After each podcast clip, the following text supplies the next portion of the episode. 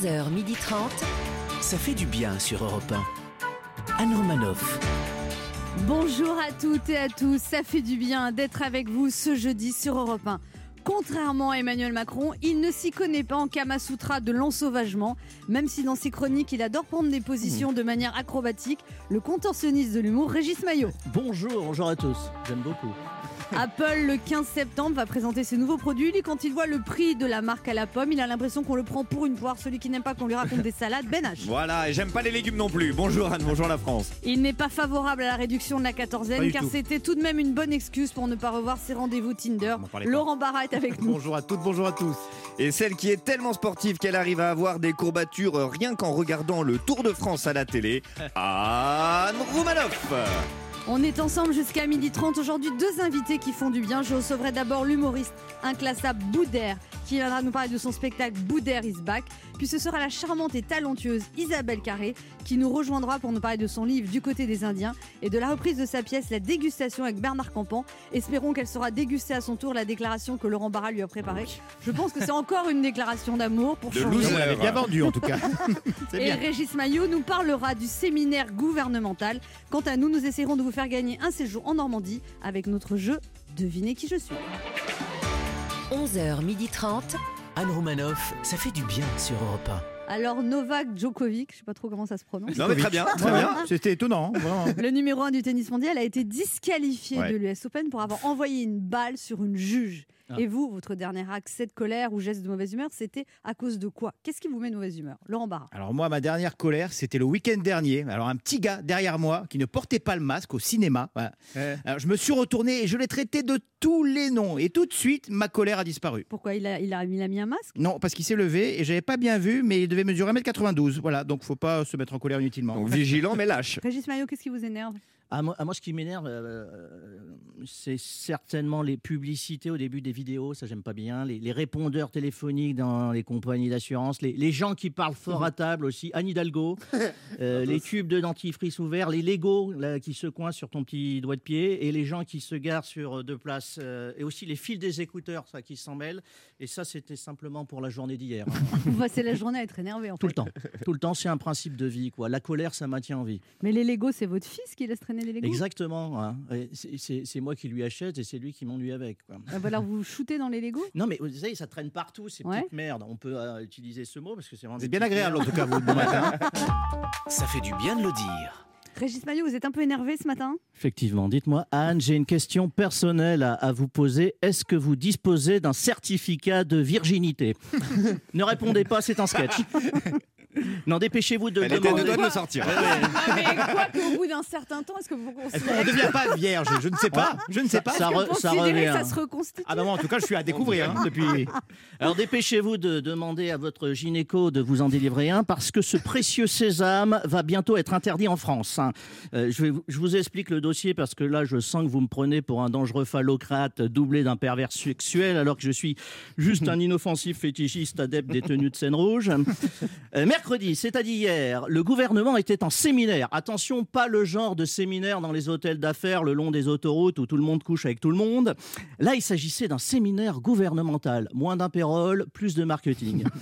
Ils étaient tous entassés dans une de ces salles euh, de réunion 8 mètres de hauteur sous plafond, devant un verre d'eau, un critérium neuf, du papier A4, les yeux exorbités à se demander si le gars qui tousse avec un masque du Tour de France et des lunettes embuées, c'est bien Jean Castex. L'objectif du séminaire, je vous cite, lutter contre le séparatisme. Alors le séparatisme, rien à voir avec la distanciation sociale. hein. c'est un peu la différence entre l'interdiction du port du voile et l'obligation du port du masque dans les lieux publics. Il ne faut pas oublier que la laïcité est un geste barrière qui protège de la coronavirus. Alors quelques propositions de progrès, je dirais de bon sens, ont été avancées par Malène Schiappa et parmi elles, euh, l'interdiction euh, des certificats de virginité. Alors là, je suis tombé des nues. Effectivement, euh, je savais pas que dans ce pays, on en était encore au Moyen Âge. hein. Un certificat de virginité. Pourquoi pas un système de reconnaissance labiale sur les ceintures de chasteté? Un certificat de virginité, pourquoi faire? Eh bien pour se marier, pardi. Ben oui, parce que chez certains religieux philanthropes, ces certificats sont exigés avant un mariage par les familles du futur conjoint pour, je cite, vérifier la pureté du bétail. Pardon, de l'épouse, Abdullah. Alors une sorte, une sorte de bon de, de garantie pucelage, une attestation no job inside. Euh, C'est un peu quand tu te souscris à un prêt immobilier. Tu dois fournir à ton assurance la preuve que ton taux de cholestérol te permet de rembourser un peu plus que les frais de notaire. Alors là, c'est pareil, sauf que la future mariée doit fournir au MOLA, l'équivalent de l'agent d'assurance, la preuve de sa pureté. Hein, Alors comment ça se passe? Le toubib inspecte l'entrée du vagin avec son iPhone, Mais certainement. non, mais non. Ah, je sais arrêtez. pas, j'essaie de, de- de comprendre, afin de constater que l'hymen n'a pas été Après ça, le daron, il peut appeler le traiteur pour le mariage.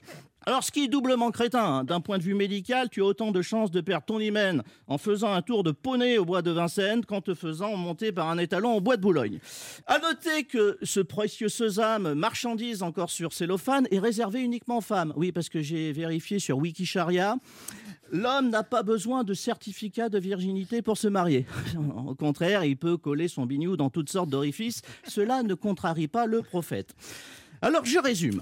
En France, en République, en 2020, pour satisfaire aux exigences euh, de fanatiques d'un autre temps, un homme peut forcer une femme à procéder à un examen médical pour vérifier qu'elle ne s'est jamais pris un coup de bite. Pardon, je suis vulgaire, franchement, dans cette phrase, c'est pas le mot bite qui me dérange. Alors, petite précision, les médecins qui délivrent ce genre d'attestation abjecte ne le font pas par prosélytisme religieux, mais uniquement pour éviter à ces pauvres gamines de subir le pire en rentrant chez elles. Alors oui, chère Marlène, interdire ces pratique est indispensable, mais franchement, soignons le mal à la source. Parce que si le seul moyen qu'ait trouvé la République laïque pour lutter contre la phallocratie religieuse et de faire porter la responsabilité aux professionnels de santé, je crois qu'il est temps de remplacer le serment d'Hippocrate par celui d'Hypocrite. Anne Romanoff sur Europe Eh ben, dis donc. Ah, Hein j'étais énervé. Allez, petit retour sur l'actualité de ces derniers jours. Lors d'une conférence de presse à la Maison-Blanche, Donald Trump a demandé à une journaliste d'enlever son masque pour poser sa question. Bah, J'espère qu'en retour, la journaliste a demandé à Trump de remettre son cerveau pour y répondre. Polémique, Emmanuel Macron en visite mardi dans un lycée professionnel s'est étouffé. Euh, Aurait-il donc un petit peu négligé les gestes barrières? Mais pas du tout. Il a eu une quinte de tout, a enlevé son masque, l'a donné de la main à la main à son garde du corps, et qui lui en a donné un autre, le tout en contaminant le micro. Non, au niveau gestes barrières, on est bon là. Nicolas Hulot parle de son passage au gouvernement comme douloureux. Ouais. À l'inverse, concernant le passage de Nicolas Hulot au gouvernement, la nature aurait déclaré Moi, j'ai rien senti. On se retrouve dans un instant sur Europe 1 avec Laurent Barra, Régis. Maillot, Ben H et deux de nos auditeurs qui tenteront de gagner un week-end en Normandie pour deux personnes en jouant notre jeu Devinez qui je suis. Restez sur Europe 1 avec Anne Roumanoff. Dans un instant, le jeu. Devinez qui je suis.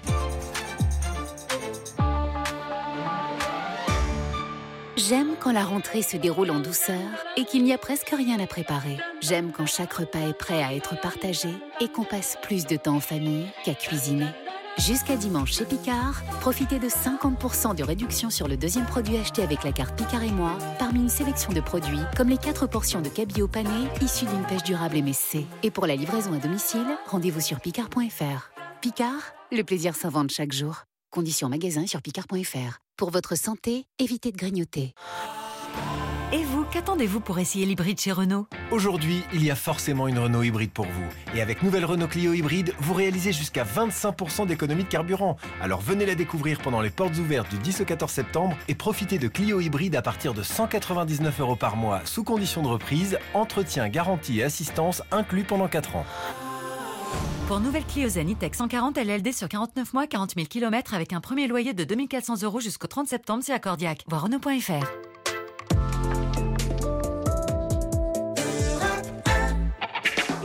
Anne Romanoff sur Europe Ça fait du bien d'être avec vous sur Europe 1 ce jeudi avec Ben H, Laurent Il est Barra, Régis Maillot. Hey. Alors Régis Maillot, vous vous adaptez bien à notre équipe, ça va? Ça se passe bien. Oui, Ouais, ça se passe bien, la température est, est sympathique. Euh, bon, j'ai des préférés, hein, mais je, le- je le C'est dirai vrai? pas. Oui, déjà? Oui bah parce qu'il y, a des- il y a des différences de talent quand même. C'est évident. Et on embrasse Christine qui n'est pas là. C'est le moment de notre jeu qui s'appelle comment Laurent? Devinez qui je suis. Europe 1, Anne Romanoff. j'aime Le principe est simple, deux auditeurs en compétition, chacun choisit un chroniqueur qui aura 40 secondes pour faire deviner un maximum de bonnes réponses parmi les listes qu'il découvre quand je lance le chrono. Europe 1 est partenaire du film La Daronne, sorti hier au cinéma avec Isabelle Huppert dans le rôle de la Daronne. Daronne qui veut dire mère, vous devez deviner des actrices qui ont incarné des mères au cinéma. Et vous pouvez gagner une escapade bien-être à deux au jardin de Coppelia, entre campagne et mer, en Normandie, à deux pas de Honfleur. Profitez d'une vue exceptionnelle sur les pommiers et sur la mer. Oh. Imaginez le charme des grands espaces. Eh ben, ça fait rêver. Profitez d'un repas les pieds dans l'herbe et découvrez ce nouvel établissement respectueux de l'environnement. Les jardins de Coppelia, le charme des manoirs normands, un lieu idéal pour se ressourcer et se sentir libre. Plus d'infos sur jardin-coppelia.com. Et on joue d'abord avec Igor. Bonjour Igor. Bonjour Anne, bonjour à tous. Bonjour Igor. Igor, vous avez 35 ans, vous êtes salarié d'Air France, vous habitez à Lille-Adam dans le Val d'Oise. Qu'est-ce que vous faites chez Air France? Bah, rien en ce moment. Je travaille dans le service financier. Financier, d'accord Vous avez déjà joué au jeu, mais vous avez perdu. Oui, j'ai joué en juin avec, euh, avec vous. et Ah, oh. C'est marrant. Qu'est-ce que vous dites, Igor. Vous êtes donc celui qui a perdu avec Anne. Vous êtes sûr de ce que vous avancez Mais oui, mais alors, depuis le début de la semaine, personne ne me choisit. Je- ça, Ceci explique peut-être cela. hein. Non, parce que Euh, des- parfois je gagne. Mais j'étais né à cette époque. ah bon. Et alors, Igor, vous avez deux jumeaux de 6 ans. Exactement. Et alors, du coup, euh, Air France, euh, service financier, c'est quoi? Vous, vous, vous comblez les en ce moment Parce que c'est- c'est compliqué, là. Euh, oui, oui, c'est compliqué. euh, C'est compliqué. Le, tout le secteur aérien, c'est très compliqué. Il suffit de regarder une carte du monde euh, et vous voyez tous les pays euh, en noir où on peut pas voyager, les pays en rouge où il faut des tests PCR pour pouvoir voyager ou des 14e. Donc c'est très très compliqué. Il y a, on a beaucoup de, de mal à remplir nos avions. Bon, euh, Igor, liste 1 ou liste 2 Liste 1. Et vous jouez avec qui? Euh, qui est inspiré sur ce thème? Bah, tout le monde. Tout le monde. Tout Il le y a que des talents autour de cette table. Ouais. Il y a que des talents? Oui. Bah, J'aimerais rejouer avec Anne. alors. Ah Quelqu'un lance le chrono. Je, je lance le chrono. Attention. C'est parti. Euh, elle a joué dans La Boom, une comédienne. L'héroïne de La Euh, Boom, une- l'actrice préférée des Français. Elle est sortie avec Non, Christophe euh, Lambert. Mais La Boom Je sais pas, je sais pas. Mais Euh, je rigole. Elle- elle- Le mais mime. non, elle, jou- elle jouait dans Les Nuls. Le mime. Elle jouait dans la... Qu'est-ce qu'on a fait au bon Dieu une... Valérie Le Mercier. Mais non, euh, l'autre. non, je sais pas. Ah là là là là. Oh, la belle Euh, équipe. J'ai coulé au fond de la piscine une actrice Oula, avec des très beaux yeux bleus. Brigitte Bardot. Oh là là, on les met toutes. C'est la fille de Serge et de Jane Birkin. Ah ouais, quand même. Euh, Charlotte Gainsbourg. Voilà. Elle jouait dans Fais pas ci, fais pas ça. Elle est très drôle. Elle jouait dans les films de Danny Boone. Michel Bernier. Oh là là, euh, pas du tout. Ah. Elle, parle, elle jouait dans les films de François Truffaut. Elle a une voix comme ça. Ouais, Elle parle. Oh là là, oui, on l'a. Oh euh, Isabelle euh, Gianni. Mais non, mais c'est. bah, Isabelle Adjani, oui, mais c'était trop tard. C'était. une- C'est une catastrophe. Non mais là, euh, c'est vraiment un beau duo quand même. hein. C'est pas, So- une légende, hein, en fait. Parce que Mais vous je avez. rigole, je suis tombée sur quelqu'un de nul. Non mais vous avez saupoudré tout ça de, de chant et d'imitation qui vraiment rajoute un petit truc à votre La répertoire. boum, personne. Enfin, Sophie Marceau. Là, vous êtes- Oui, là, quand même. Enfin, Oui, c'est la oui, base. désolé. Bon, Ouais. voilà. Chantal Lobby, il est nul, c'est la base aussi. Mais Vous arrêtez de m'avez- m'engueuler, ce pauvre Mais gars. non, mais quand même, vous avez trouvé. Il était plutôt euh, de l'équipe Pierre Cosso à l'époque. Voilà. Et, et vous, a- et vous avez pas Isabelle Adjani, vous l'avez dit, mais beaucoup trop tard. Au moment où je voulais vous faire deviner Fanny Ardant, c'est une catastrophe. Je suis désespérée. Une bonne réponse, Igor. Franchement, Vous êtes sur votre moyenne Anne en même temps. hein. C'est Non. une, ouais, une, une, deux, une, deux, une. je vous remercie de m'avoir- refait confiance, mais là, ça va pas du tout, Igor. quoi. Parce qu'en plus, Ah, après là. une performance comme ça, les gens vont, Vous vont, croire que c'est de votre faute oui, ils vont plus jamais me Et choisir. ça, ça je veux pas. Hein. Bah non. Ouais, ouais. Bon, on joue avec Non, Marie. faudra- Bonjour. Bonjour, Marie, Marie. vous avez 69 ans, c'est bien parti pour gagner ce week-end, hein, parce que faire deux bonnes réponses, ça devrait quand même être possible. Vous avez 69 ans, vous êtes retraité, vous habitez à Alex, dans la vallée du Rhône. Oui, Et avant, euh, vous étiez responsable administratif, vous occupiez de la gestion du personnel d'une PME. oui. Et là, vous êtes marié depuis combien d'années? 48 ans. Oh là, Oh là là. Mais là, ça, c'est pas possible. Même moi, là, imaginez que je me marie. on n'y arrivera pas. Ah, hein, j'arriverai 48 ans. jamais. 48 ans, non. Au bout de tant d'années, ça devient votre meilleur ami. euh, ça devient. C'est un, un double. Ah Voilà. ouais Oui, mais Voilà. est-ce qu'il y a Mais toujours. euh, Oui, il y a La bagatelle. Comment? Il y a quoi?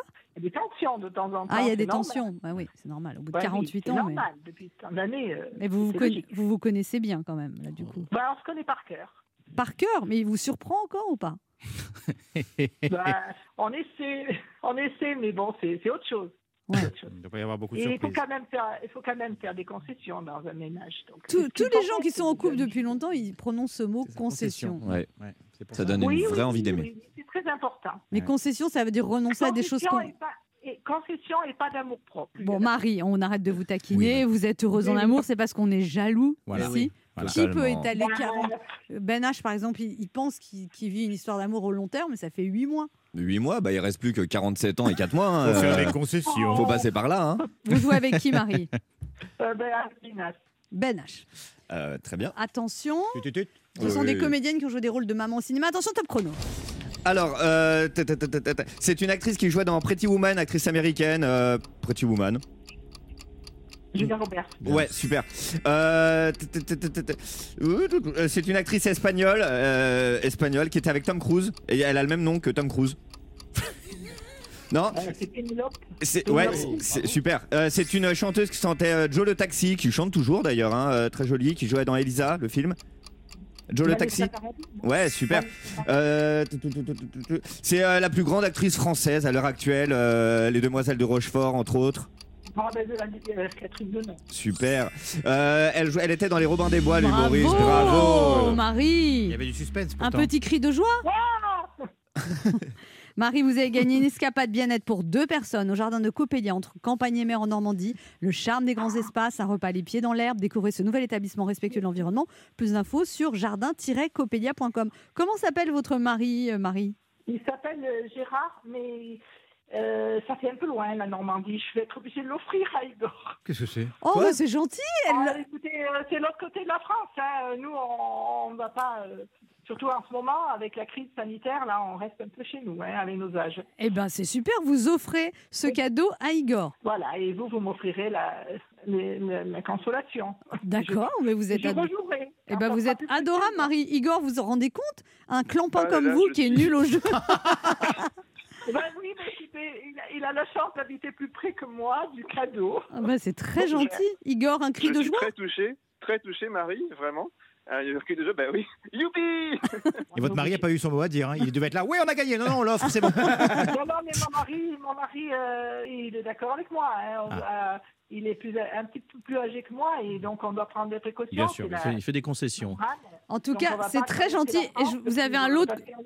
Marie, vous avez un lot de consolation quand même qui n'est pas moindre. Europe 1 vous offre un bon d'achat de 100 euros à voir sur le site spartou.com. Spartou.com, le plus grand choix de chaussures, vêtements, accessoires pour toute la famille. Que vous soyez fashion victime ou plutôt classique, avec plus de 5000 marques, le plus dur sera de choisir, livraison et retour gratuit. Je suis contente. Et puis je pourrai rejouer hein, et j'espère que ça sera plus près de chez moi.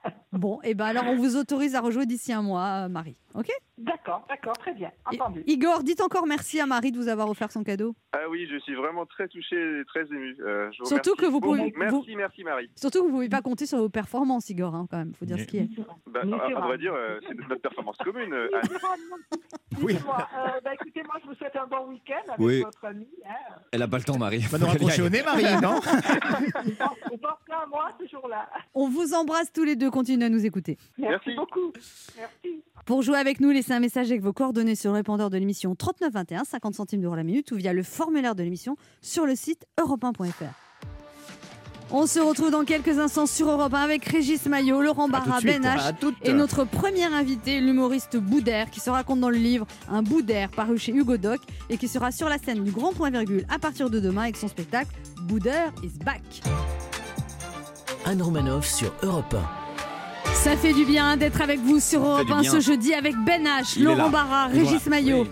Et notre premier invité qui a un physique que l'on reconnaît et un talent qui est reconnu. Il enchaîne les rôles au cinéma, Neuilly sa mère, Beurre sur la ville, Pattaya. C'est au-dessus d'une star des plateaux télé. On le voit dans Vendredi, Tout est permis ou TPMP. Est-ce que c'est parce qu'il a une drôle de vie qu'il est aussi drôle? Il répond dans son autobiographie, Un bout qui vient de paraître aux éditions Hugo Doc, où il raconte son parcours semé de respiration et d'apnée depuis sa naissance. Un livre qui respire l'amour de la vie. Et puis il revient surtout sur scène à partir de demain au Grand Point Virgule à Paris avec son spectacle Boudère is back. Yes, Boudère et à Europe 1. Ladies and gentlemen, voici Boudère. Bonjour quelle belle- elle est vraiment bien Bien Belle quoi présentation, hein. Mais c'est bien présenté. Oui. J'ai même oublié ce que j'avais écrit dans mon livre. Non. Bonjour Boudère. Alors vous venez Bonjour de publier un Boudère, votre autobiographie. C'est déjà une autobiographie. Vous êtes encore jeune quand même, non? Mais ouais, c'est vrai que au premier abord, on peut dire, mais attends, il a la grosse tête, comment il est une autobiographie? Non, pas du tout. J'ai voulu raconter ma vie avant, euh, parce que des personnes la racontent euh, à ma place sur Internet. On prête des maladies rares. On prête... Non, mais c'est vrai. On dit, Boudère, c'est peut-être le vaccin contre le corona, c'est lui. Donc on, on m'invente des trucs, on m'invente une vie, et j'ai préféré raconter raconter la mienne, qui est euh, plein d'obstacles que j'ai surmontés.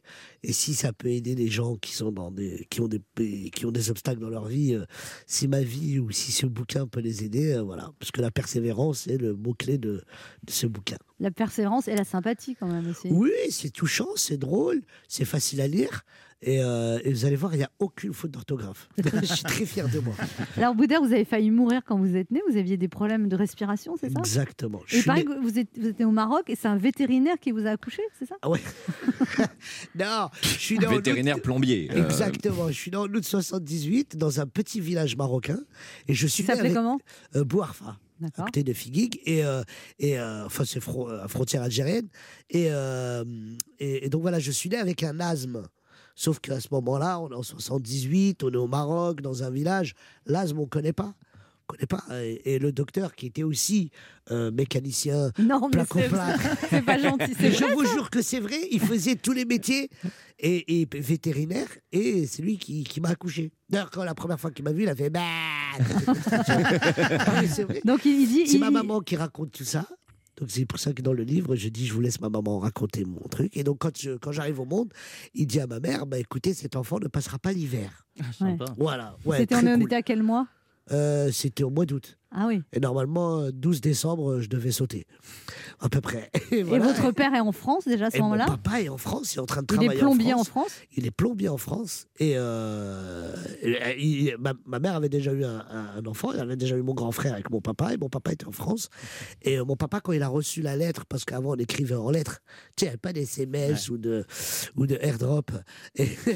Et donc mon papa, quand il a reçu la lettre un mois et demi après, forcément, parce que la poste de l'époque déjà était très, très, très lente. Et euh, quand il a reçu la lettre, il a répondu à ma mère en lui disant non, cet enfant va vivre. Mais la chance que j'ai eue, c'est que j'avais un cousin qui faisait le chemin inverse pour aller passer les vacances au village. Parce que s'il fallait attendre encore un mois et demi avant que la lettre, euh, Ouais. la, la réponse Et du arrive, coup, du coup, vo- votre papa vous fait venir en France avec toute la famille, du coup? exact, avec, avec ma maman, avec mon grand frère. Et là, du coup, vous passez un an à l'hôpital quand même? Ouais, presque euh, 11 mois, ouais. À l'hôpital Necker. J'arrive à l'hôpital Necker, on, on m'arrache des bras de ma maman et on dit à ma maman, bon, votre fils, on va s'en occuper, euh, il va rester ici. Donc c'est très compliqué cette déchirure que je raconte de ma maman. euh. Vous aviez quel âge là? Un an? Euh, non, même pas, j'avais... Euh, attends, août, j'arrive en janvier, j'avais... euh, je- Ouais, mais comme Ah oui. j'étais avancé, je me rappelle de tout. Donc là, vous restez un an à Necker quand même. C'est- ouais. pas rien ça. Ouais, c'est pas rien, mais, euh, mais comme je dis dans le, dans le bouquin, euh, la France m'offre ma première bouffée d'oxygène. Et là, Je- du coup, et du coup, vous êtes vous devenez la coqueluche du service, que vous êtes déjà un bébé très sympathique. Ouais, je suis un bébé qui pleure pas beaucoup. Je suis un bébé forcément qui, parce qu'il n'arrive pas à bien respirer, ne mange pas beaucoup non plus. Euh, donc je dérange pas.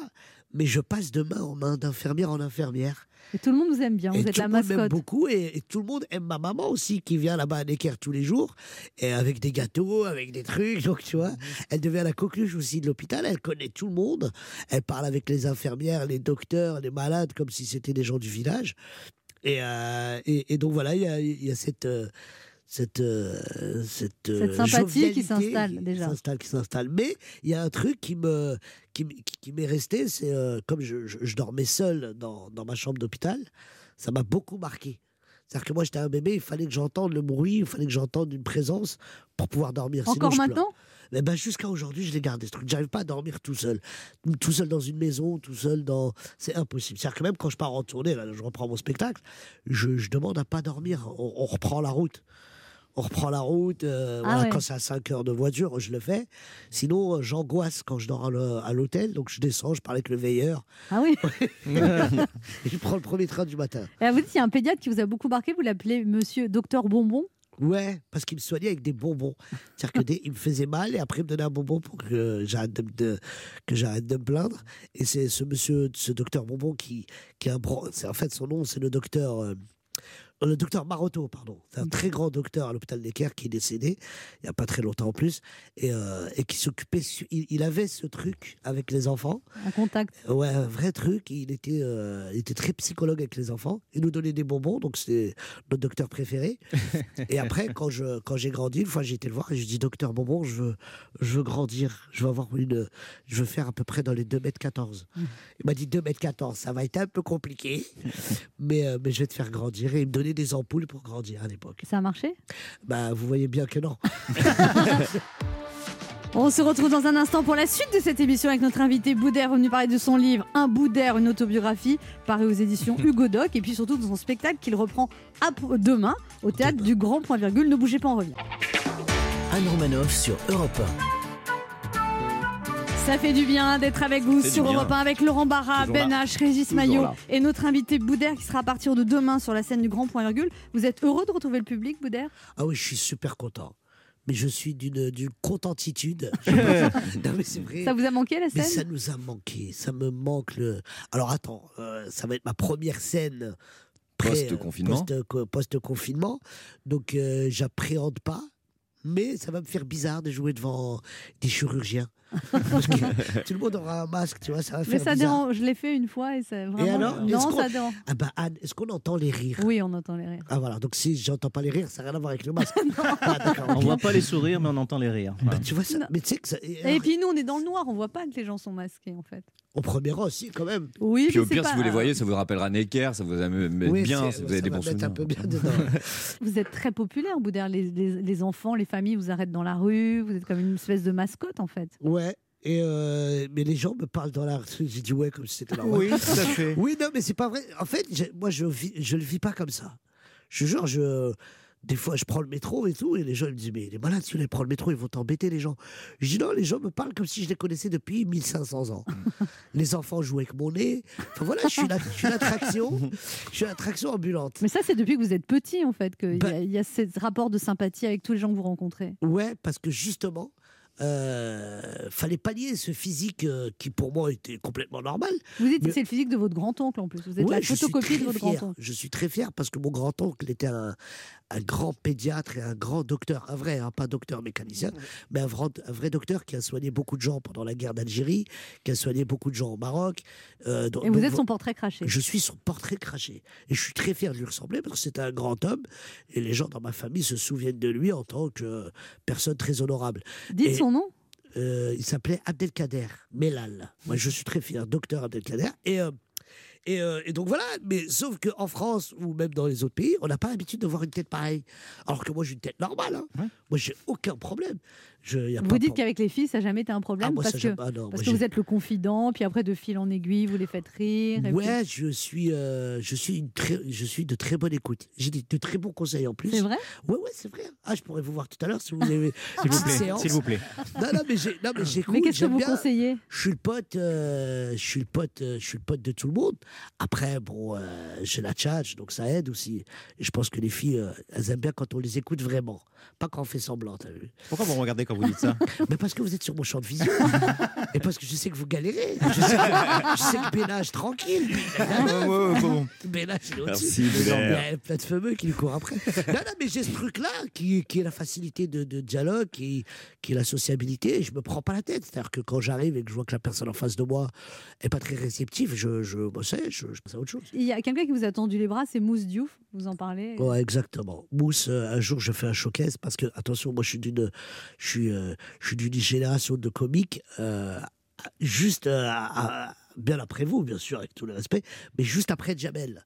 C'est-à-dire que moi, euh, à l'époque, on savait pas que quand on faisait, quand je regardais les humoristes à la télé, je savais pas qu'ils étaient payés, moi. Moi, je pensais que les gens qui étaient à la télé, c'était là pour s'amuser. La première fois que je regarde la télé, je, je vois Smaïd.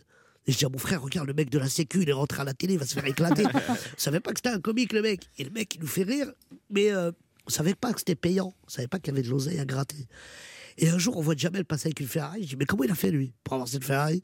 Il dit, bah voilà, il a fait des blagues. On s'est dit, ah, ok, donc euh, t'es payé quand tu fais des blagues. Donc moi, je suis dans la gé- génération juste après, avant le, Comedy Club. Et donc, quand j'arrive, je ne je connais pas les histoires de droits d'auteur, je connais pas les locations de salles, mais je prends une petite salle qui est le quai de Gemap et je fais un showcase. Et il y a Mousse Diouf qui est là dans la salle. Et Mousse Diouf, faut savoir pour nous, Mousse Diouf, c'est euh, quand même le premier français d'origine africaine à être sur TF1 dans une, dans une série télé. Julie Lescaut. Ouais, Julie Lescaut. Et pour nous, c'est une méga star, tu vois. C'est le mec, euh, voilà. Parce qu'il vient de Bobigny, des quartiers. On se dit, putain, c'est le, le représentant. Et il finit, mon, mon spectacle finit. J'avais 15 minutes d'écriture. J'ai vendu une heure. mais je fais que beaucoup d'impro et tout. Et Mousse vient me voir et me dit, écoute, petit bonhomme, moi, euh, moi, moi ton, truc, je kiffe. Eh bien, j'ai 30 euros dans ma poche, je veux les investir sur toi. J'ai pas beaucoup d'argent. Si ça marche, on rigole. Si ça marche pas, on rigole. Et son discours m'a beaucoup plu. Et il m'a pris dans ses bras comme il le fait, euh, comme il a eu, a coutume de le faire avec tout le monde. Et il m'a pris sous son aile, et puis euh, voilà, donc après ça enchaîné, Ruquier, les, les spectacles et tout ça. Et vraiment, Mousse Diouf, oui, je rends hommage parce que c'est le premier qui m'a tendu, euh, qui Vous êtes, resté, vous êtes resté avec lui jusqu'à la fin Jusqu'au second, jusqu'au dernier souffle. Ouais. Voilà, je l'ai jamais lâché, il m'a jamais lâché, il est encore là, il est encore il est avec nous. hein. Et, euh, et Mousse, voilà, c'est le. Après, il y a, il y a plein d'autres, hein, plein d'autres gens qui, euh, qui sur mon parcours m'ont aidé. Jamel Ben Salah qui vous a appelé pour Jamel, sa pour mon premier rôle de, de, de- de cinéma, et ça j'oublierai jamais. Et euh, on est toujours potes, Jamel Debbouze, pour le Marrakech du Rire et pour plein de choses. Et euh, bah, toi aussi. Ah bon? Tu te rappelles pas à l'Olympia, on a partagé la scène ensemble. C'est vrai. Tu, tu, pre- tu, tu présentais une soirée comique et tu as été hyper bienveillante. Et, et voilà, et c'est bien. Je pense que c'est bien de rencontrer des gens positifs. Et euh, je suis super content. Ben H, j'ai une question pour vous, Boudère. Ouh là là, je la sens Oui. Boudin. non, c'est c'est une question, c'est vachement bien. Si vous deviez hiérarchiser ces trois émotions, laquelle vous metteriez au top? La première, c'est votre première standing ovation. Je sais que ça a été un grand souvenir pour vous. Ouais. La deuxième, c'est la première fois que votre fils vous a dit papa. Et la troisième, c'est la première fois que vous avez rencontré Anne Romanoff. Quelle a été l'émotion la plus forte dans les trois? Faites attention. hein. Histoire Non, de bien finir. que- je pense que. Non, non, mais dans la. Non, mais vraiment, hein, dans- le mec, il est sérieux, les premiers dates. Non, le premier, c'est papa. Le premier papa, parce que c'est un papa qui, quand je rentre, tu rentres, t'es fatigué, t'es t'es éclaté, t'as pas le moral et t'entends papa. Et là, Ça efface tout. Sauf que moi, mon fils, il m'avait dit papa. La première fois qu'il m'a dit papa, j'étais tellement heureux. Après, il s'est retourné vers la peluche, il a dit papa. il s'est trompé. Non, non, mais voilà. Oui, bah, la rencontre avec Anne Romanoff a été très, très. euh, C'était en deux, ça. C'est juste après papa. Ouais, non, On ouais, peut le ouais, dire. ouais, je peux la mettre en deux. ouais. Non, mais c'est vrai Ouais, parce que moi aussi. ça m'a beaucoup touché. Puis euh, c'est une grande humoriste et, euh, et j'ai sa carrière est. Je, je- je rêve d'avoir sa carrière, attention, hein. d'être aussi longtemps et d'être toujours au top. Et moi, je suis très fier de toi. Et, euh, et la standing ovation, bien sûr. Pas- Mais la première standing ovation, c'était pas ça. Ma première standing- les gens partaient, je pensais que c'était une standing Oui, c'est la même. ouais. Boudère, c'était un plaisir de vous recevoir. Bah, merci beaucoup de m'avoir reçu. Et vous serez à partir de demain sur la scène du Grand Point Virgule pour vous voir sur scène. Il faut voir Boudère sur scène. Du jeudi au dimanche. Du jeudi au dimanche, Boudère is back. Venez masquer avec votre gel et Boudère sera là. Exactement. Et puis votre livre, Un Boudère, qui vient de sortir aux éditions Hugo Doc. Merci Boudère. Merci à vous, merci Anne, merci à tout le monde. On se retrouve dans quelques instants pour la suite de cette émission. Notre invitée sera la comédienne et romancière Isabelle Carré. Ne bougez pas, on revient. Anne Romanoff sur Europe Ça fait du bien d'être avec vous sur Europe 1 bien. ce jeudi avec Laurent Barra. Ben H, Régis Maillot Oui. et notre invitée ce matin qui est comédienne, romancière au cinéma. On l'a vu notamment dans La Reine Blanche, Les émotifs anonymes, se souvenir des belles choses qui lui vaudra un César. Elle a également reçu deux Molières pour ses performances dans plus d'une trentaine de pièces.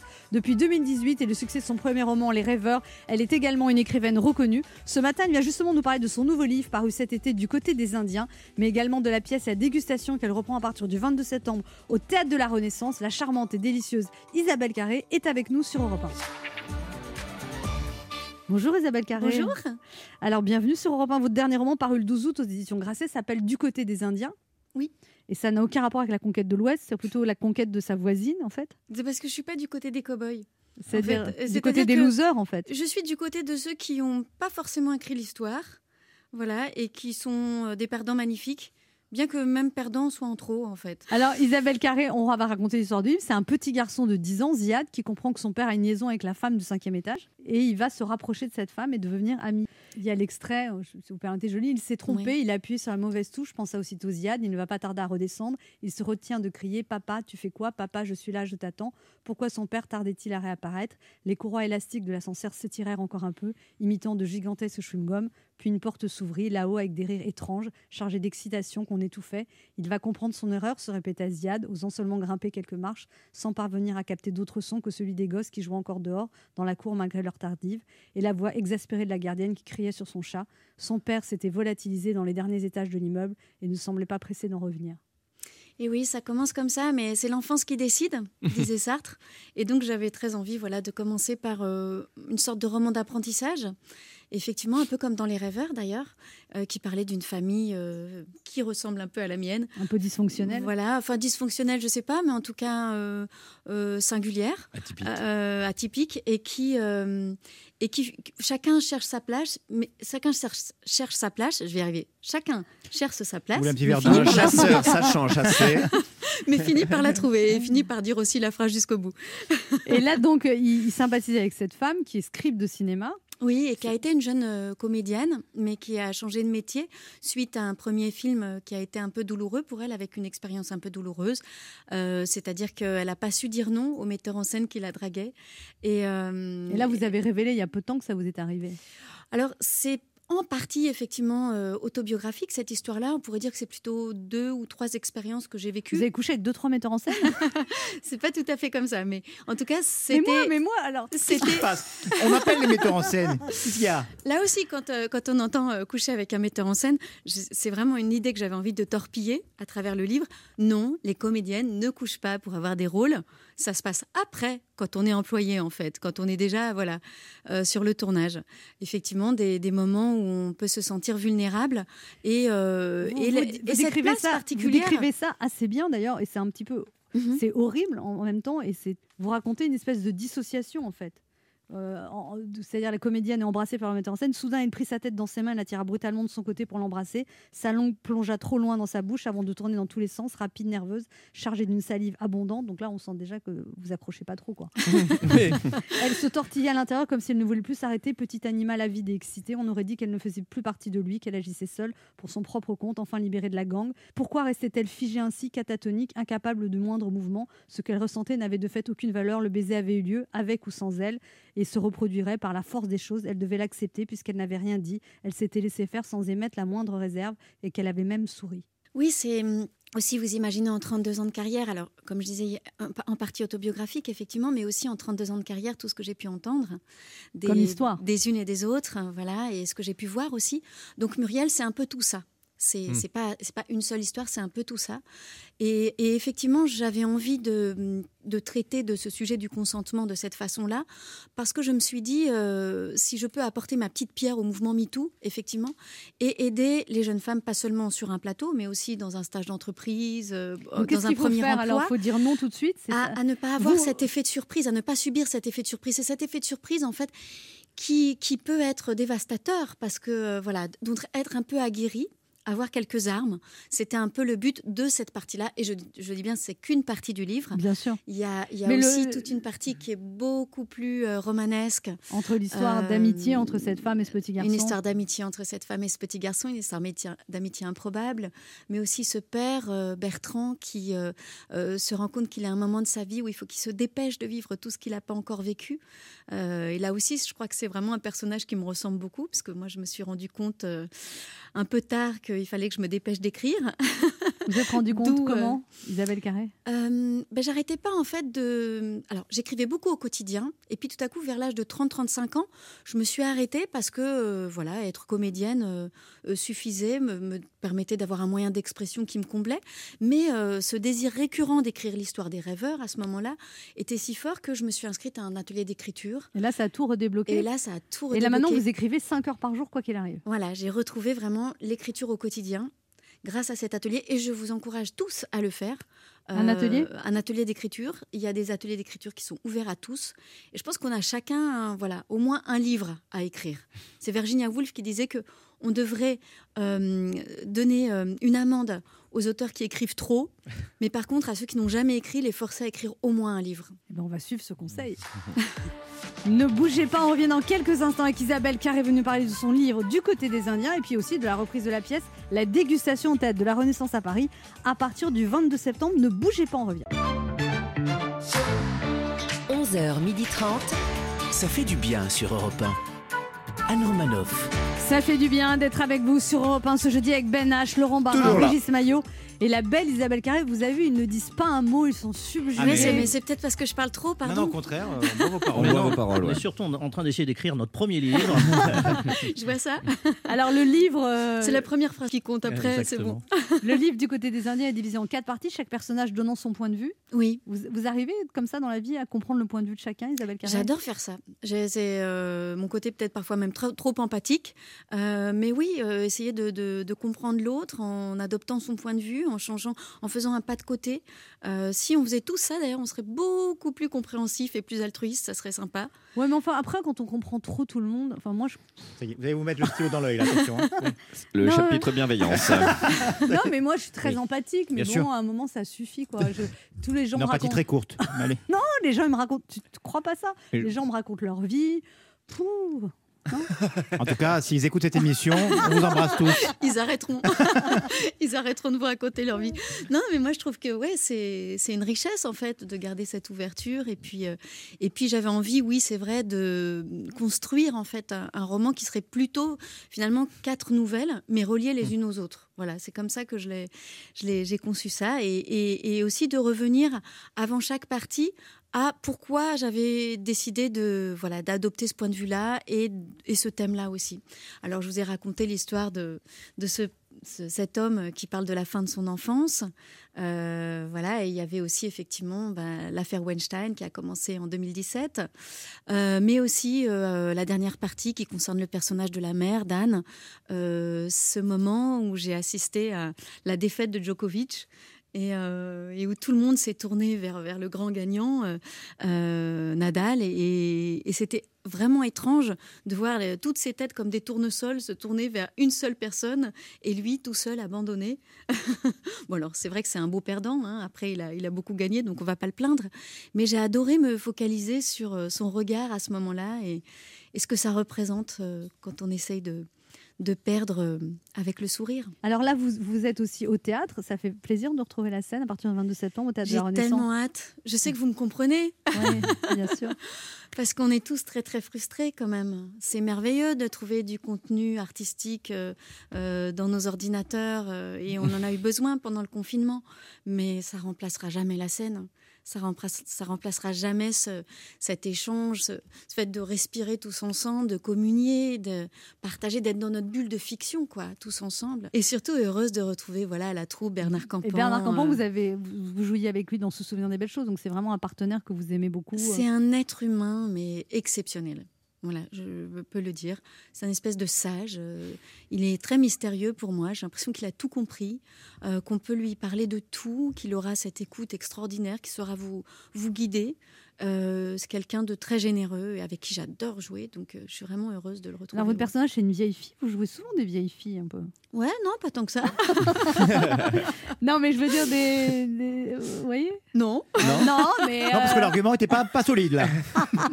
En fait, c'est- une fille un peu psychorigide, on va dire. Voilà. Euh, c'est voilà. On vous a souvent donné des rôles comme ça, quand même. Euh, ouais. Psychorigide, pas vieille fille. Alors, Ou des, des gens un peu solitaires, un Oui, peu décalés. Ou un peu esselés, souvent. Une, une part de folie. un peu euh, ouais. romantique aussi. Un peu romanesque, ouais, des personnages surtout. Idéaliste. Ce que j'ai remarqué, ouais, idéaliste et, qui- et que la vie euh, euh, casse un peu, et, euh, Hmm. mais qui rebondit.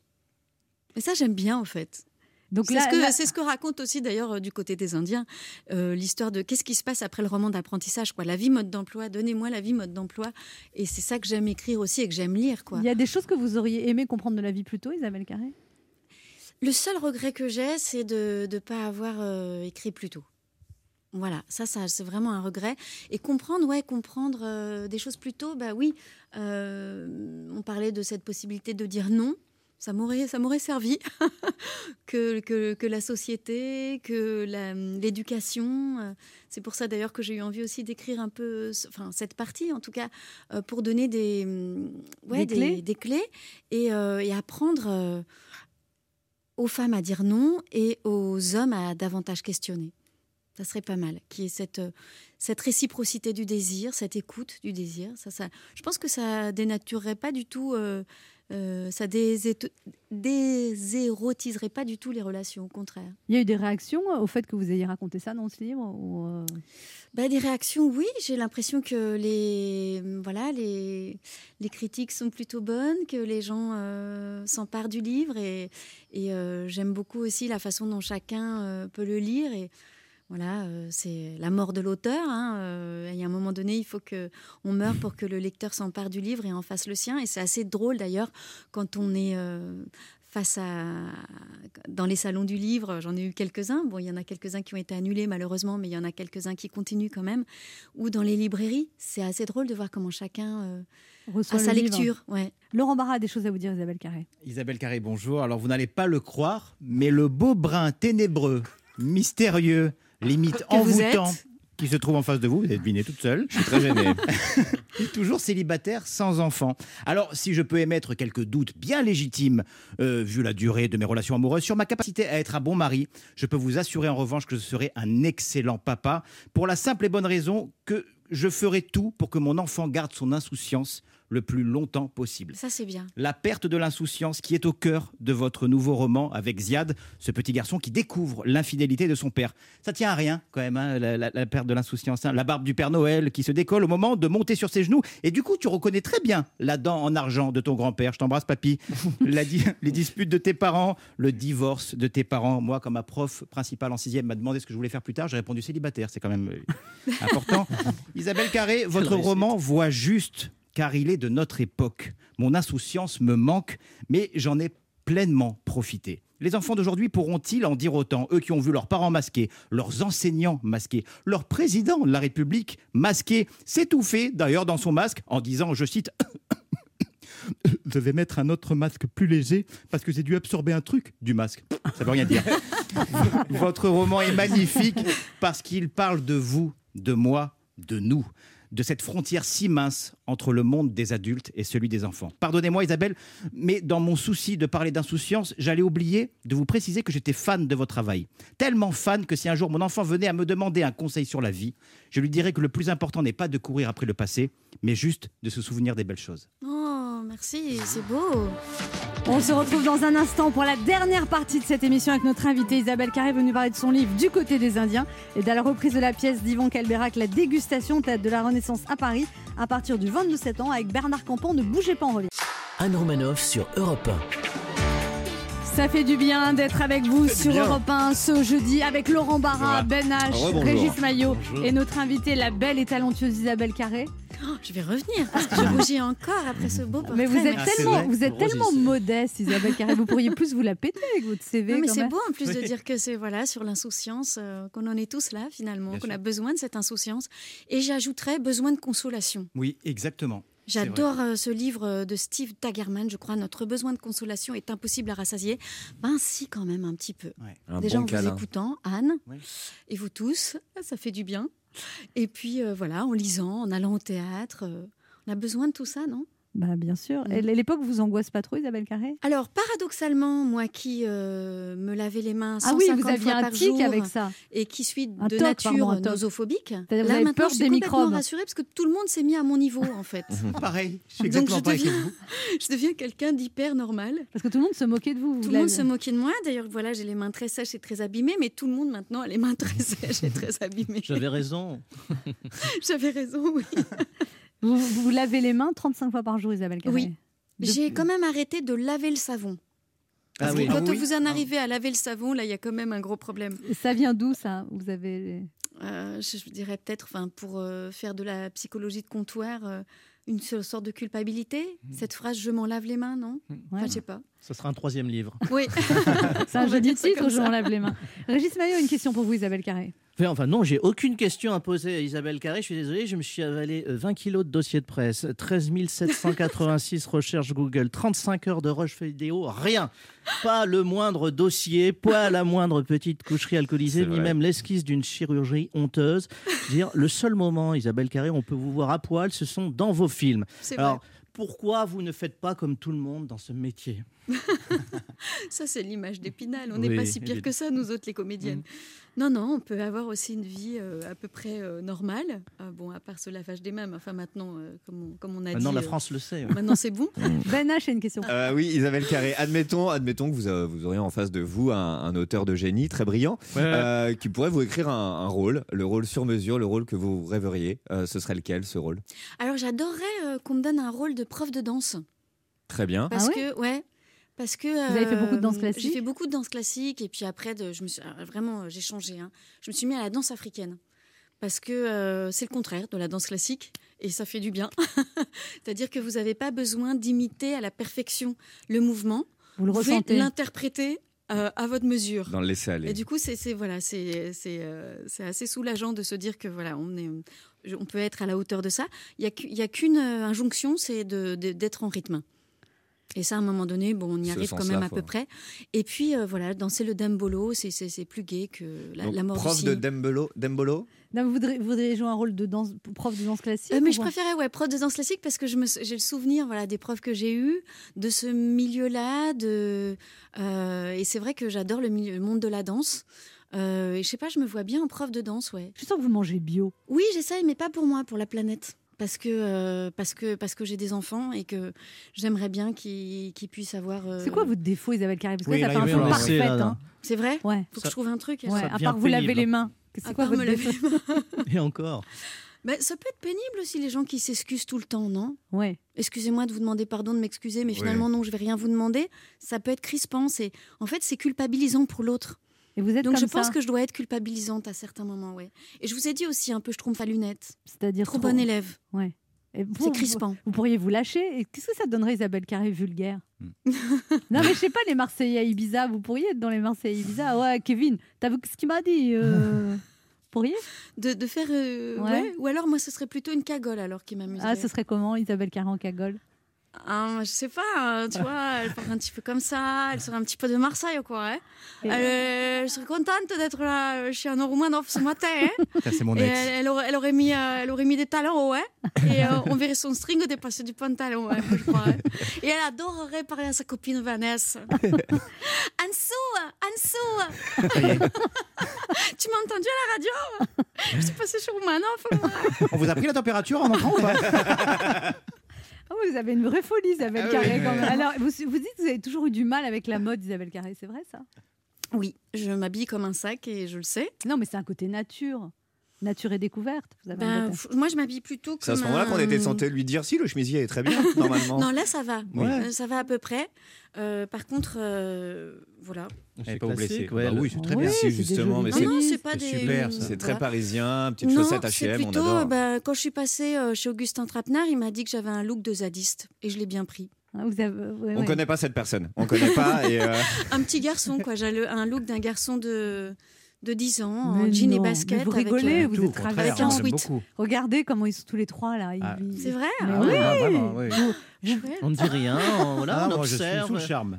T'entends ça, Vanessa Nous sommes des auditeurs aujourd'hui. En fait, vous avez un double Marseillais dans votre tête, Isabelle Carré. On dirait, ouais, ce matin juste. hein. Il y a une question d'un auditeur pour vous. Oui, bonjour, euh, Is- Isabelle Carré. Vous euh, appelez Tancred déjà. ça. Vous avez Je m'appelle 21 Tancred. ans. C'est quoi ce prénom, Tancred? C'est joli. Moi, j'aime bien Tancred. trop bienveillante alors, Isabelle, trop bien. Alors, c'est normand, mais c'est aussi un peu germanique, c'est un peu les deux en fait. Et il y a d'ailleurs une série. Ça fait un peu euh, de Moyen-Âge. livres Qui s'appelle euh, Tancred le Normand. Oui, Et le vous- Moyen-Âge, c'est ça. Vous faites quoi, euh, j'allais dire pas comme métier, mais comme étude, Tancred? Alors, euh, je suis, euh, alors, je suis comédien et en même temps, d'un autre côté, euh, je fais de la création et design, euh, où je suis euh, étudiant euh, à Safran. Vous êtes à Pôle emploi. C'est ça. Vous êtes- Non, vous c'est génial de faire du design. Ouais, c'est bien le design. C'est vrai qu'il faut que j'arrête de trouver tout génial. Ça va, hein Ouais, dites un peu des vacheries, Isabelle Carré. Ouais. C'est génial, les vacheries. Alors, dites une vacherie. non, non. Tancred, votre question. Ah oui, votre question, Oui. Tancred. Alors, euh, donc, euh, j'avais une question à vous poser. c'est Est-ce que euh, dans votre carrière, Isabelle Carré, vous avez déjà refusé un rôle que vous avez regretté euh, de refuser par la suite Ou alors, euh, vous avez refusé un rôle qui a été un gros succès par la suite euh, par une autre personne Oui, alors ça, c'est une bonne question. Ben, en fait, non, j'ai pas tellement de regrets. Il n'y a pas eu des rôles que j'ai pu avoir. là. En fait, j'ai une théorie sur les rôles. C'est-à-dire? Bah, pour moi, c'est comme les appartements. C'est-à-dire que tu peux rêver d'un rôle, voilà, et être vraiment euh, sûr que c'est le bon. Et en même temps, il y a quelqu'un qui passe avant toi parce qu'il a un meilleur dossier, parce qu'il a fait la queue avant, parce qu'il est voilà.